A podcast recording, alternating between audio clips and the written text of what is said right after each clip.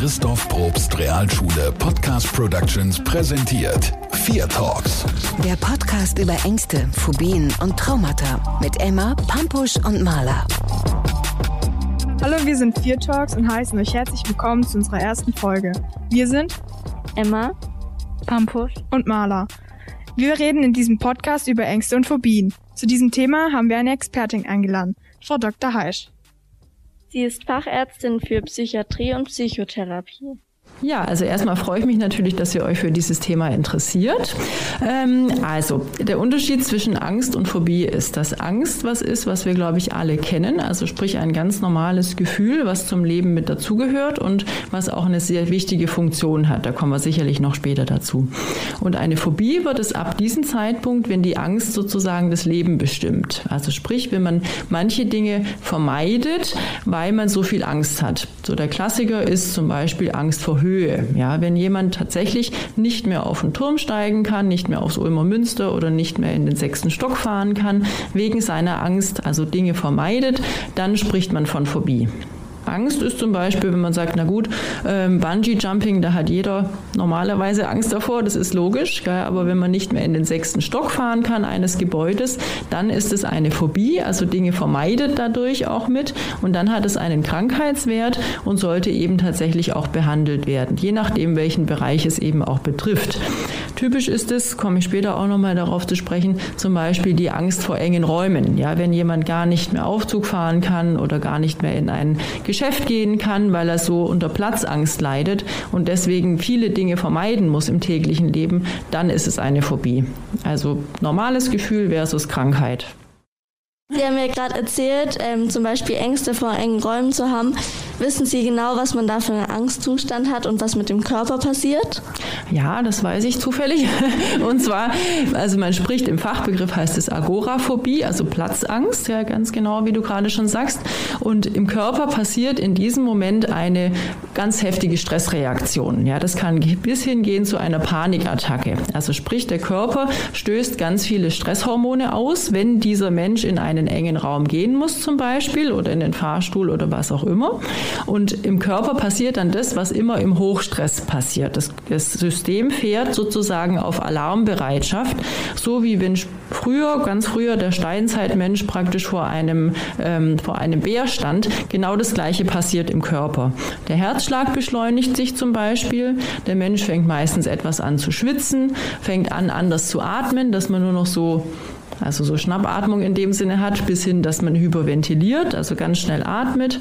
Und eben es stellt sich so eine Fluchttendenz ein. Also der Mensch möchte am liebsten raus aus dieser Situation und raus wieder tatsächlich aus der angsterzeugenden Reaktion, äh, Situation. So. Aber ist es nicht in manchen Fällen dann auch so, dass man sich nicht bewegen kann, also in so einer Schockstarre ist? Ganz richtig, ja. Also es gibt praktisch drei Mechanismen, die im Körper passieren können, wenn der, wenn der Mensch in einer starken Stressreaktion ist. Das ist entweder der sogenannte Kampfmodus, also sprich, dass man so wie in den Kampf geht, ja, wenn der Bär vor einem steht, oder aber der Fluchtmodus, das passiert meistens bei Ängsten, dass man raus will aus der Situation, oder aber die sogenannte Schockstarre, das ist so wie, wie wenn sich Tiere totstellen, wenn die angegriffen werden manchmal, gell, wenn die keine Möglichkeit Möglichkeit mehr haben zu entfliehen, dann stellen die sich einfach tot. Von daher Schockstarre kann auch sein bei Ängsten, tatsächlich, ja. Meistens ist es Flucht, aber Schockstarre kann auch sein. Und ähm, wie ist es, wenn, also wir haben ja gerade darüber gesprochen, welche, also dass Angst das Leben einschränken kann. Mhm. Aber wann ist es denn gut, eine Angst zu haben? Also im Prinzip ist Angst ein Gefühl, was uns das Überleben gesichert hat, gell, früher, weil eben da nochmal Steinzeitmensch früher, wenn der keine Angst gehabt hätte vor dem Bär, dann wäre er ja gefressen worden, logischerweise, weil er dann nicht weggelaufen wäre und dann wären wir alle nicht hier. Also Angst hat eine Warnfunktion in dem Sinne. Ist im Prinzip ganz arg sinnvoll. Wenn ihr zum Beispiel keine Angst hättet, überfahren zu werden, dann würdet ihr mitten auf der Straße picknicken oder so und dann wäre es schlecht. Gell. Also die Angst hat eine große Warnfunktion, ist von daher daher ganz normal und gut und gehört zum Leben dazu. Nur wenn eben dieser, dieser vermeidende Aspekt dazu kommt, wenn man gar nicht mehr sich auf die Straße traut, weil ein Auto kommen würde, dann ist es schlecht. Aber im Prinzip positiv und jeder hat sie und jeder hat sie tagüber, tagsüber mehrfach sozusagen, sonst würde man gar nicht durch den Tag kommen. Ähm, und zwar, Angst hat ja viel mit der Psyche zu tun. Kann man dadurch mhm. auch psychisch krank werden, wenn man zu viel Angst zum Beispiel hat? Auf jeden Fall, ja. Also viele meiner Patienten haben tatsächlich eine Angststörung, würde man das dann ähm, nennen. Also sprich, wenn die Angst übermäßig wird. Und da unterscheidet man ähm, so verschiedene Bereiche. Gell. Es gibt zum Beispiel die spezifischen Phobien, also Angst vor Höhe, Angst vor Hund, Angst vor engen Räumen, also wo irgendein, was sich die Angst auf was Spezielles bezieht. Oder aber die sogenannte generalisierte Angststörung, das sind Personen, die vor allem Angst haben. Also die haben Angst, äh, mit, mit Menschen zu sprechen, die haben Angst, äh, im Beruf sich irgendwas zuzutrauen. Also die haben überall Angst in dem Sinne. Es gibt noch ein paar andere Sachen, aber ist egal. Das sind so die, die Unterschiede. Und das ist eine sehr, sehr häufige Erkrankung tatsächlich. Also Angst an sich, Angsterkrankungen. Also meine Frage wäre jetzt auch noch, wie bildet sich eine Angst? Und mich würde dann auch interessieren, wie man diese auch wieder los wird. Ja, dann spreche ich noch die nächsten drei Stunden darüber, weil das ist nicht so einfach. Gell? Also bilden tut die sich im Prinzip. Jeder Mensch hat eine gewisse Veranlagung, ja, genetisch. Und der eine neigt ein bisschen mehr zu Ängsten und der andere nicht. Das, das, sieht man ja schon bei Kindern. Manche sind halt einfach, also auch bei kleinen Kindern, manche sind etwas ängstlicher und andere trauen sich immer schon mehr zu. Also genetische Veranlagung. Und dann hat es aber ganz viel mit Lernerfahrungen zu tun. Ja, also Angst wird auch erlernt. Sprich, wenn man zum Beispiel ähm, Klassiker ist, man wird vom Hund gebissen, ja, so, dann kann es gut sein, dass sich daraus eine Hundephobie bildet, weil der Mensch dann besonders viel Angst hat vor Hunden wegen dieser Lernerfahrung. Erfahrung. Und jemand, der noch nie vom Hund gebissen worden ist, der bildet diese Angst nicht aus. Also es sind so 30 Prozent Genetik, sagt man, also Anlage. Und der Rest, also 70 Prozent sind Lernerfahrungen und natürlich auch ein bisschen, wie man eben, was man von den Eltern mitbekommt. Wenn die Eltern zum Beispiel auch ganz arg ängstlich sind und sich nirgends äh, hintrauen in dem Sinne, dann neigt das Kind auch eher dazu, ein bisschen ängstlicher zu sein. Wie man sie los wird, ja, das ist im Prinzip ein ziemlich weiter Bereich der Psychotherapie. Gell? Also sprich die Patienten, die zum Beispiel zu mir kommen, ich mache es jetzt mal einfach, und eine Platzangst haben. Gell? Dann geht es im Endeffekt darum, dass sich diese Patienten mit diesem Thema konfrontieren müssen. Also man macht eine Konfrontationstherapie, schrittweise natürlich, und der Patient muss raus aus diesem Vermeidungsverhalten. Also der muss langsam aber sicher wieder in den Fahrstuhl, sage ich jetzt mal. Erstmal nur ein Stockwerk und dann irgendwann von ganz unten nach ganz oben mit dem Therapeuten zusammen am Anfang, ja, aber man muss sich den Ängsten gegenüber konfrontieren. Man darf sie nicht vermeiden, sondern wieder hingehen sozusagen. Das ist jetzt sehr Kurzfassung, aber ja. Also Sie werden wahrscheinlich auch mit sehr vielen Ängsten konfrontiert. Haben Sie da eine spezielle, wo Sie jetzt sagen würden, das kommt ganz oft vor und es ist einfach häufig?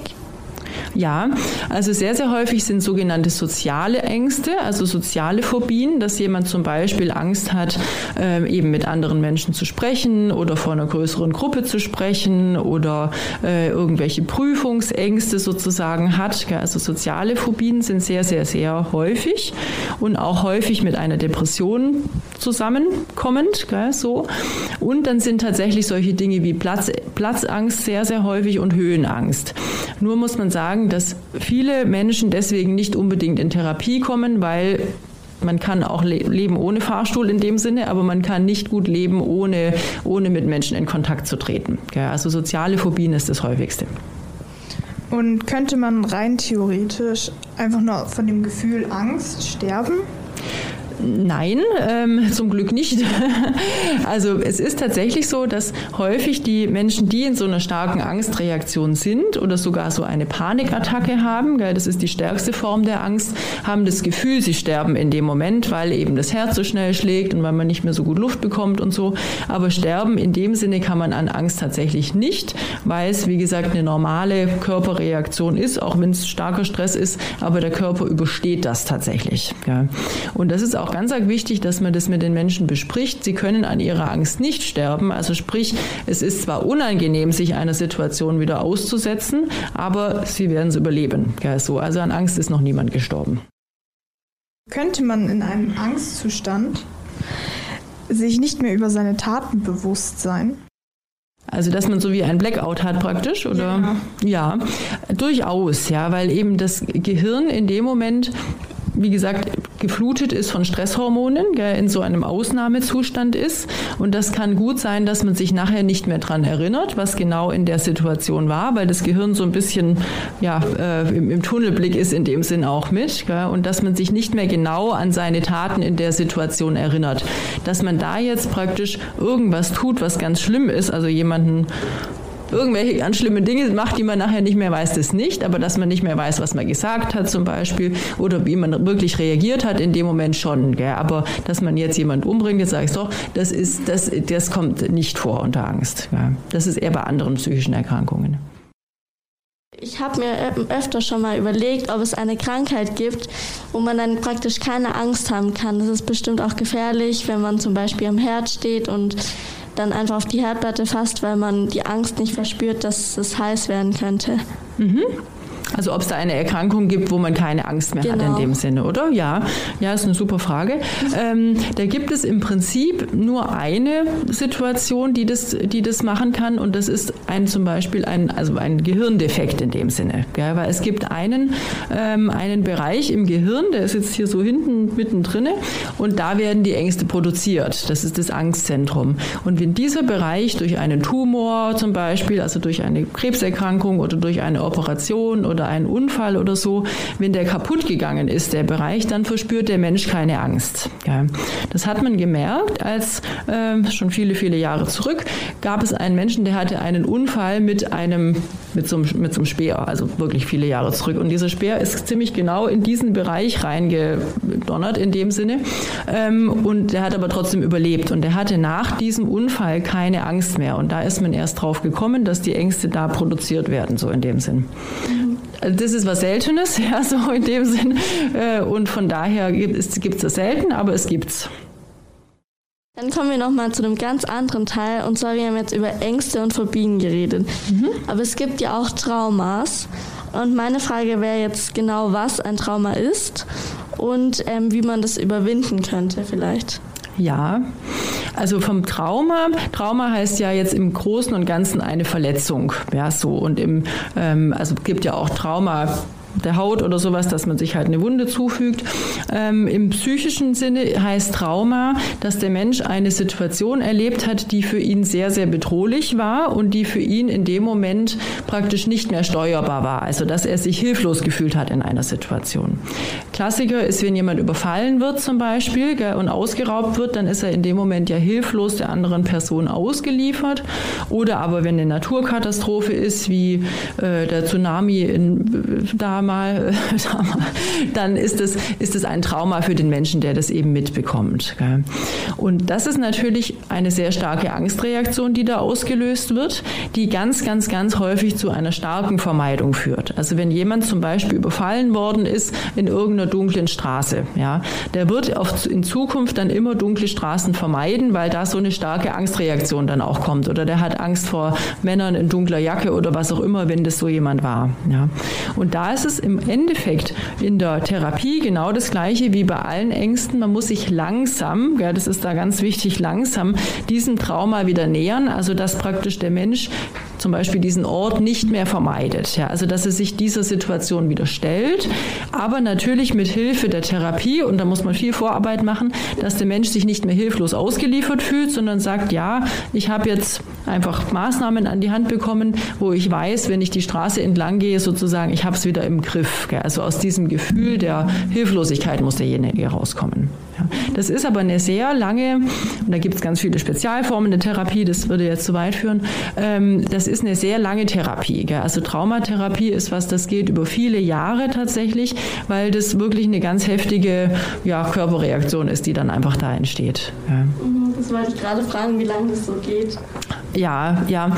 Also Angsttherapien an sich ist was ziemlich langwieriges. Also, also da kann man schon sagen, wenn jetzt jemand kommt und hat ja zum Beispiel eine soziale Phobie oder sowas, also es sind schon, wir sprechen von Monaten, also unter einem Jahr geht da relativ wenig. Nicht, dass es keine Fortschritte macht, aber wo man sagt, okay, dann ist die Therapie abgeschlossen.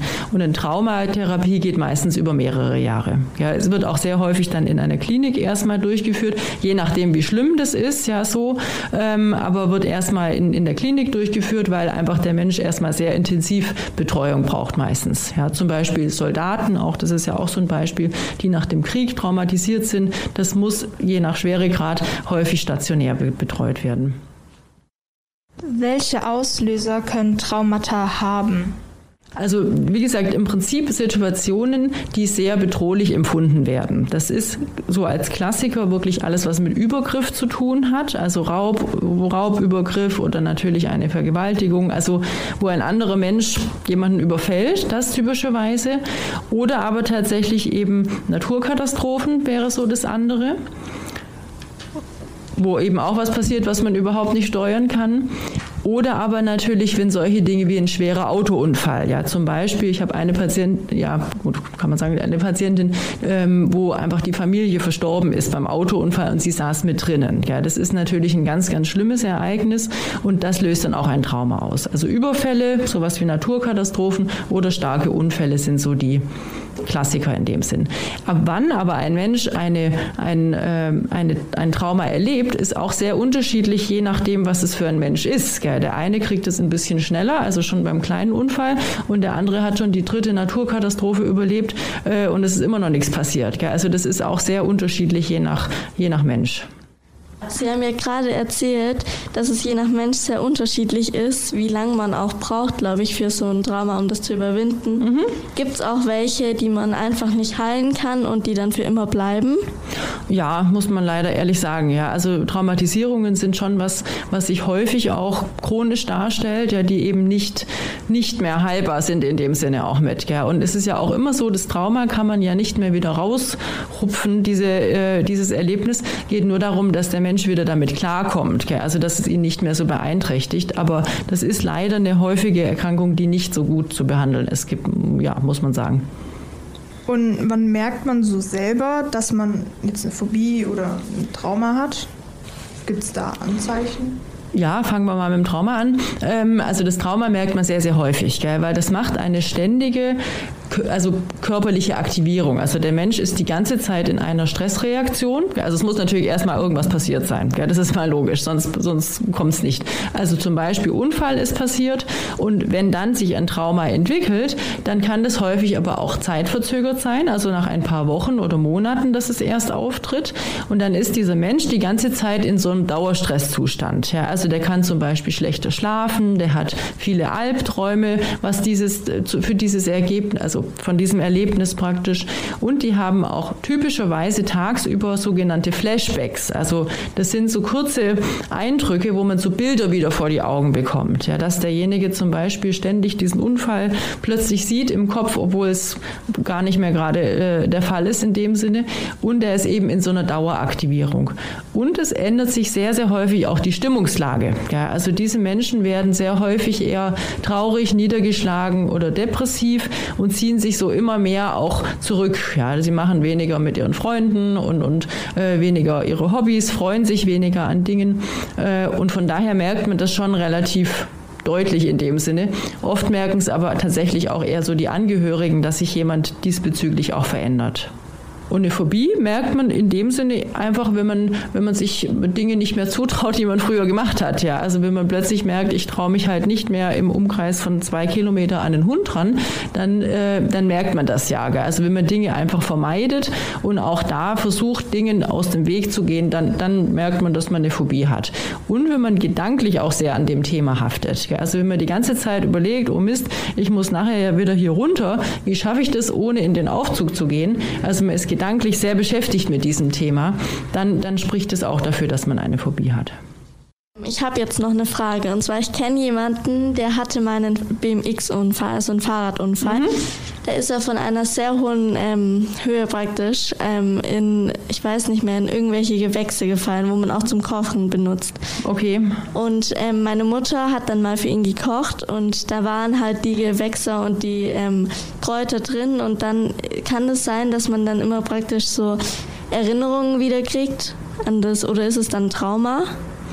Also das ist eine sogenannte Konditionierung, würde man das nennen. Gell? Also das ist so, dass die, der Körper speichert oder bringt manche Dinge in Zusammenhang, die gar nichts miteinander zu tun haben. Also das Gehirn hat praktisch abgespeichert, aha, Unfall ist gleich Basilikum oder was weiß ich was, wo er halt reingeflogen ist, gell, so, und bringt es dann in Zusammenhang. Und dann, es ist noch kein Trauma, aber trotzdem kann es dann sein, dass nachher der Basilikum schon ausreicht, um diese Stressreaktion hervorzurufen. Also das gibt es durchaus gell, und ist aber was Typisches bei Ängsten. Also noch nicht Trauma, sondern einfach tatsächlich eine, eine Angstreaktion durch eine Konditionierung, dass man zwei Sachen in Zusammenhang gebracht hat. Gell. Ich denke mal, das kann dann auch durch Gerüche ausgelöst werden. Absolut, oder? durch alles, ja. Durch dass man das sieht, durch dass man es riecht oder einfach nur weiß, da ist Basilikum drin und schwupps macht das Gehirn tatsächlich wieder eine Angstreaktion, äh, was aber mit dem Basilikum nichts zu tun hat. Gell? Genau.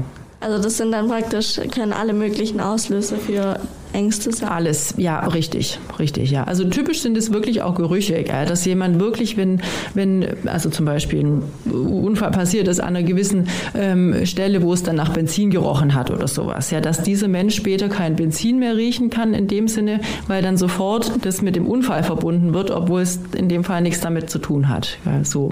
Mhm. Denken Sie auch, das kann mal sein, dass wenn man einen Unfall zum Beispiel hätte mit Benzin, dass man dann irgendwann Benzin riecht und gar nicht weiß, warum man das jetzt nicht riechen möchte oder warum man jetzt Angst verspürt? Ja, das ist, das ist eine unterbewusste Reaktion. Gell? Also, dass das Gehirn das koppelt, eben konditioniert an diesen Unfall, das ist demjenigen in dem Moment nicht bewusst, sondern der spürt einfach starke Angst oder Unwohlsein oder so, wenn er das Benzin riecht und blickt es erstmal nicht, dass es mit dem Unfall was zu tun hat. Das ist zum Beispiel auch dann ein Ziel der Therapie, dass man das wieder in Zusammenhang bringt. Ja, so. Mhm. Also dann ist es theoretisch auch möglich, wenn man sich an ein Lied oder wenn man ein Lied hört und noch nicht weiß, wo das herkommt, dass man dann trotzdem Angst hat? Ja, ja, alles. Also das kann wirklich eben vom, vom Hören sein, dass man irgendwelche Geräusche zum Beispiel nicht mehr, nicht mehr abhaben kann. Lieder, äh, die, die dann Angst auslösen, obwohl das Lied natürlich nicht die Angst auslöst, sondern die Situation, die daran gekoppelt war, in dem Sinne auch mit. Ganz klar, ja. Kann man das dann auch selber praktisch heilen, zum Beispiel wenn man was riecht und ähm, ohne jetzt da Therapie aufzusuchen? Ja, also bis zu einem gewissen Maß auf jeden Fall. Gell? Und es gibt sicherlich viele Menschen, die solche Dinge auch oder die mit Ängsten durchs Leben laufen und sich da auch selber schon etwas zu helfen wussten in dem Sinn. Gell? Es kommt immer auf den Schweregrad drauf an. Gell? Wenn es jetzt wirklich eine Situation ist, wo man sagt, naja, ist jetzt nicht so beeinträchtigend, dann kann man das durchaus auch selber therapieren oder sich da helfen in dem Sinn. Aber wenn es eben zu viel Lebenseinschränkung auch macht, dann geht es meistens nicht ohne Therapie. Das ja. Wichtigste ist, dass man darüber spricht. Gell? So, also von daher finde ich es auch echt klasse, dass ihr euch dem Thema zuwendet, weil ähm, je mehr man Ängste tatsächlich für sich behält ja, und immer nur ja, mit sich ausmacht, in dem Sinn, umso schlimmer werden die. Und wenn man das auch zum Beispiel wirklich nur mal mit einer Freundin bespricht oder sowas, wie siehst du das? Hast du auch Angst vor, vor Türmen oder so? Ähm, dann wird die Angst tatsächlich kleiner. Also Angst wird kleiner, wenn man darüber spricht. Das ist mal wichtig zu wissen denken Sie auch, wenn man zum Beispiel Angst vor Spinnen hat und dann mhm. irgendjemand aus dem Verwandtenkreis das einfach heilen möchte und dann den Menschen in den Raum voll mit Spinnen ähm, setzt und der dann praktisch richtig viel Panik bekommt, dass es das dann auch verschlimmern kann? Auf jeden Fall, ja, weil das wäre im Prinzip eine ziemlich heftige Konfrontationstherapie, das stimmt schon, gell? die sollte man aber vorbereiten. Ja, also sprich, das ist wichtig, dass man da therapeutische Vorarbeit leistet und dass der Mensch auch in dem Moment weiß, also lernt davor, was kann er denn tun, zum Beispiel, um sich in dem Moment die Stressreaktion ein bisschen runterzukriegen. Gell? Also die Patienten lernen lernen dann zum Beispiel so Atemtechniken und so Entspannungstechniken, die sie in dem Moment machen können. Und wenn man das nicht weiß, dann verstärkt es das eher. Ja, also nicht ohne Vorbereitung am besten, ja. Ich bin mir jetzt nicht sicher, aber ich denke mal, dass man auch wenn man zum Beispiel als kleines Kind mal ein Trauma erlitten hat, dass das dann von Zeit zu Zeit besser wird? Äh, das, das kommt immer so ein bisschen drauf an. Gell? Also es gibt manche Menschen, da wird es eher mehr. Das ist wirklich so die, individuell unterschiedlich. Ja? So, bei manchen verwechselt sich das ein bisschen oder aber tatsächlich bei anderen wird es eher schlimmer im Laufe der Zeit. Gell? So, also die Sachen, die sich verwachsen, sind eher die wenigeren. Ja? Also meistens wird es eher im Laufe der Jahre, wenn man es nicht bearbeitet hat, wird es tatsächlich mehr. Ja? Aber es kommt ja auch immer ein bisschen drauf an, wie schlimm war es. Wenn es jetzt was ist, was nicht so schlimm war, dann hat man das nach ein paar Jahren vielleicht wieder vergessen lassen. Das gibt es natürlich schon auch. Was können dann Eltern dagegen machen, dass das Kind Ja, also das ist ganz richtig. Man sagt so, dass 30 Prozent der Ängste sind genetisch bedingt. Gell? Und genetisch heißt ja erstmal auch, dass die Eltern auch nichts dafür können, weil die haben ihre Gene ja auch in sich. Gell? So, also so wie man die Haarfarbe auch weitergibt genetisch, da können die Eltern auch nichts für. Gell? Also für die 30 Prozent können sie nichts, sagen wir mal so. Äh, und für den großen Rest aber halt eben schon. Gell? Also das heißt ja, dass 70 Prozent dann auch ähm, bedingt sind durch die Lernerfahrungen, die ein Kind macht. Gell? Und da sagt man so ein bisschen, es gibt ja so die zwei Extreme. Es gibt die Eltern, die so ganz selber auch sehr überängstlich sind mit dem Kind. Also zum Beispiel, ich sag mal, das Kind total in Watte packen und dass auf jeden Fall nichts Schlimmes drankommt. Ja, die eben versuchen, das Kind von allen Gefahren auch wegzuhalten.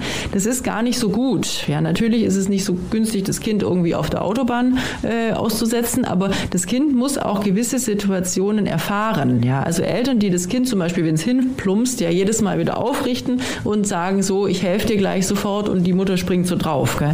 Das ist nicht so günstig, sondern das Kind muss auch lernen, dass es mit Situationen selber klarkommt, aber immer in dem Wissen, die Eltern wären dann da, wenn ich nicht selber klarkomme. Das ist das Wichtige. Also erstmal selber Erfahrungen machen lassen, plus aber im Hintergrund trotzdem für das Kind da sein, wenn es nicht funktioniert. Das ist was Stärkendes. Gell?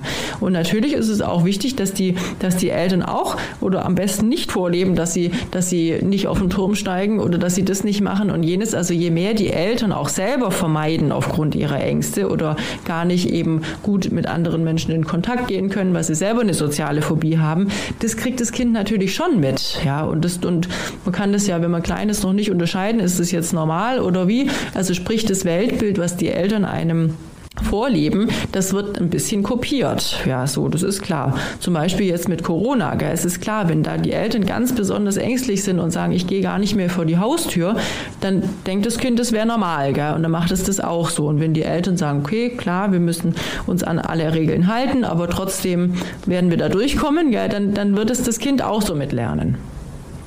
Also wäre es theoretisch möglich, wenn die Eltern jetzt richtig ängstlich sind, dass das Kind es umso mehr nicht ist. Also das Gegenteil.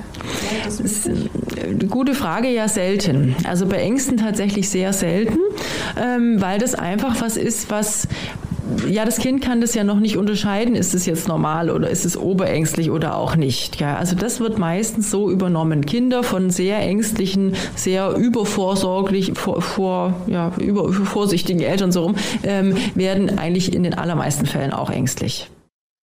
Ähm, das ist ja auch zum Beispiel, ich habe selber einen Hund und dann laufe ich ganz normal Gassi und dann gibt es ganz viele Mütter, ähm, die ihr Kind sofort wegnehmen, wenn ich mit dem genau. Hund vorbeikomme. Das kommt dann auch von den Eltern, oder? Ja, absolut. Und dann ist es ja klar, dass dieses Kind dann lernt, oh, Hund ist gleich Gefahr, obwohl dein Hund vielleicht total nett ist. Ja, das ist es. Und es wäre besser, zumindest mal die, die, Hundebesitzerin zu fragen, macht der Hund was oder nicht? Und wenn er nichts macht, dann darf das Kind ja auch mal hingehen. Gell? So, das wäre besser in dem Fall. Ja, ich finde es total auch äh, zurzeit auch total schlimm, weil dann komme ich mit einem Hund vorbei und dann bellt der Hund einmal und dann fängt das Kind schon an zu weinen. Genau, gell, weil aber auch die Eltern das dann wahrscheinlich entweder so vorgelebt haben oder dann auch sagen, oje, oje, der Hund bellt, jetzt ist irgendwas Schlimmes. Gell. Also das, das Kind lernt die Ängste der Eltern so rum. Mhm. Also würden Sie sagen, die Eltern sollen das Kind einfach quasi so einfach machen lassen, damit das Kind später nicht so viele Ängste hat? Und gibt es auch irgendwas anderes, das die Eltern machen können, damit das Kind später nicht so ängstlich ist? Ja, also eben das machen lassen natürlich nur im Rahmen, wenn es jetzt wirklich eine Gefahr besteht, ja, und das Kind über die Straße am Laufen ist, dann nicht machen lassen. Ja. Aber eigene Erfahrungen sammeln ist schon ist ganz arg wichtig. Ja. Und auch mal selber hinfallen und wieder aufstehen ist, ist wichtig für ein Kind. Und das andere, was wichtig ist, je mehr praktisch ähm, die Eltern es schaffen, das Kind, dass es selbstbewusst wird. Ja, also je mehr es sich zutraut in dem Sinne. Ja, und je mehr man auch das Kind unterstützt in seinen Fähigkeiten und ihm das auch vermittelt, ja, dass es auch gut so ist, wie es ist, umso weniger kommen, kommen tatsächlich Ängste. Ja, also Selbstwert stärkend, wenn ich jetzt mal das so einfach nur als Schlagwort sagen will, und eben tatsächlich auch eigene Erfahrungen machen lassen. Das sind so zwei wichtige Punkte. Und Vorbild natürlich, drittes. Und ich hätte jetzt noch mal eine Geschichte von mir. Und zwar meine frühere beste Freundin, ähm, der ihre Mutter, die war auch so, die dachte sich, nee, ich lasse das Kind alles machen. Und dann hat die Mutter mal zu meiner Freundin gesagt, du musst jetzt mal ans Bügeleisen fassen, damit du spürst, wie heiß es ist und dass du dann eine Angst davor entwickelst. Das ist natürlich falsch, nehme ich an, oder? Naja, also von der Richtung stimmt's, aber es ist vielleicht etwas krasse Maßnahme, ja, so in dem Sinne. Ähm, also im Prinzip, ja, es ist etwas zu krass, aber im Prinzip stimmt's. Gell? Das Kind muss es erfahren, ist es jetzt was, was eine Gefahr ist oder was auch nicht. Gell? So jetzt ins Bügeleisen fände ich jetzt auch ein bisschen krass, ja, so. Ja. Würden Sie sagen, eher Frauen-Mütter sind ängstlicher oder Männer-Väter? Auch sehr, sehr gute Frage, ja. Also im Endeffekt sind beide Geschlechter gleich von den Ängsten. Es geht nur, jetzt machen wir erstmal ohne, ohne Mutter, Vater, ja, so. Also sind im Prinzip beide gleich, nur sie gehen sehr unterschiedlich damit um. Ja, also sprich, Frauen trauen sich etwas mehr, die Ängste auch zu äußern und zu sagen, ich habe davor Angst.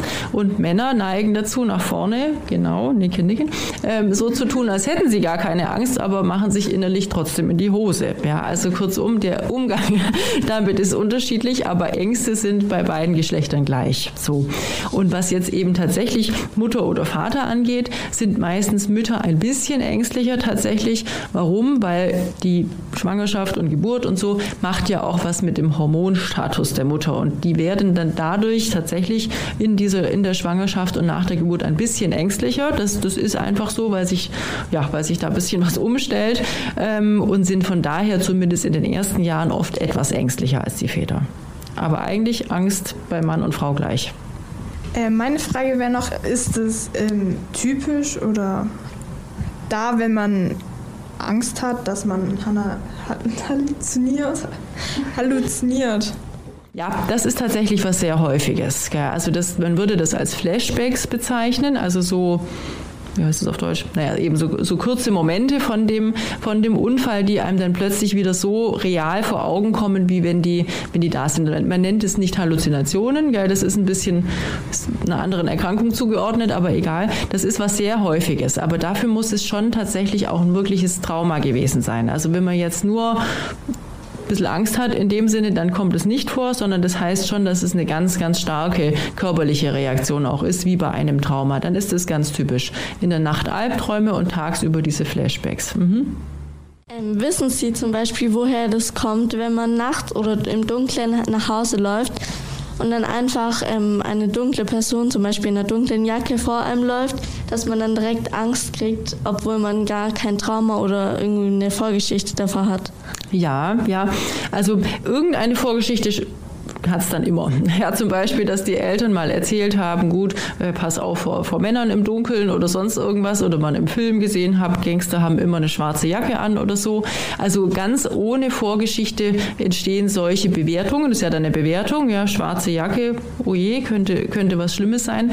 Die entstehen nicht, die kommen nicht vom Himmel gefallen, sondern die haben immer eine Vorgeschichte.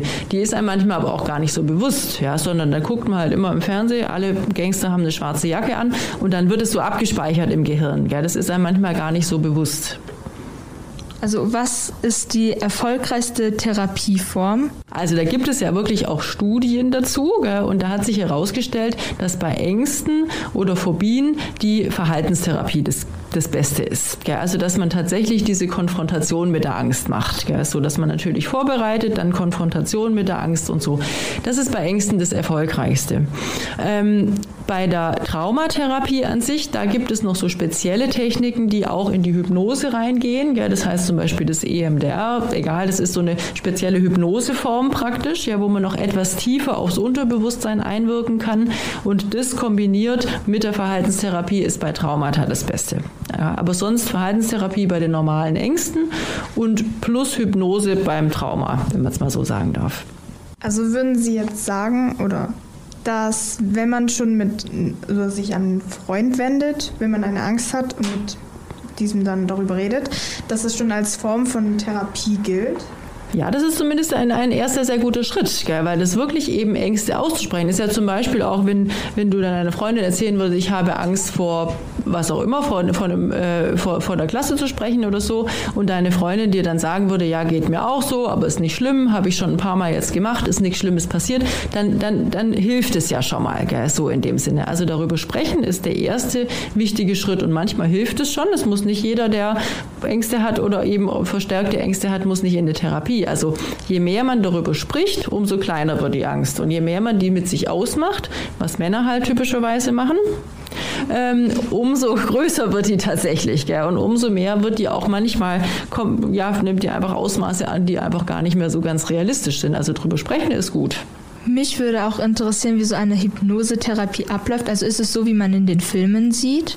Ja, nicht ganz so schnell mit dreimal so und bu. Das ist es jetzt tatsächlich nicht, gern fällt um. Aber ähm, im Prinzip, also es gibt ja unterschiedliche Bilder, die davon geprägt sind. Ja. Also das ist eine Therapie, die dann tatsächlich im Liegen erfolgt meistens, ja, wo man eben wirklich durch so eine spezielle also gerade jetzt bei der Traumatherapie durch so eine spezielle Fingertechnik. Also der Mensch muss wirklich dem Finger hinterher gucken eine Zeit lang, ja. Und das bringt das Gehirn tatsächlich in so einen gewissen Abschaltmodus, ja, dass man einfach in, mehr ins Unterbewusstsein kommt, ja. Und dann werden praktisch da so Übungen durchgeführt, mehr oder weniger mit dem Menschen, ähm, die dann aber eher aufs Unterbewusstsein wirken. Ja, also das ist eher eine sehr, sehr auch längere Therapie, also so wie man im Fernsehen, meine, bei den Shows, wo jemand sagt, so zack und du bist jetzt hypnotisiert und dann rauchst du nie wieder das funktioniert nicht. Also das ist immer ein bisschen wäre schön, aber das funktioniert nicht. Hypnose ist ein ganz längerfristiger Prozess tatsächlich, wo man aber wirklich aufs Unterbewusstsein gut einwirken kann, aber immer nur in Kombination mit einer anderen Therapie. Also das funktioniert alleine eigentlich nie. Aber klappt eine Hypnosetherapie bei jedem Menschen oder nur bei manchen?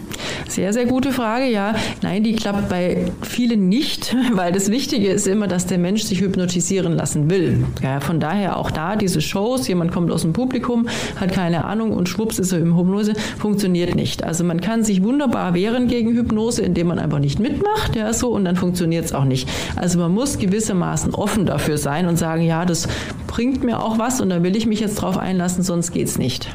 Würden Sie sagen, dass es hilft, äh, dass wenn man seine Angst aufschreibt und sie entweder aufbewahrt oder kaputt macht, verbrennt, wie auch immer, also aufschreiben und dann das verbrennen, mhm. Äh, dass es auch was helfen kann?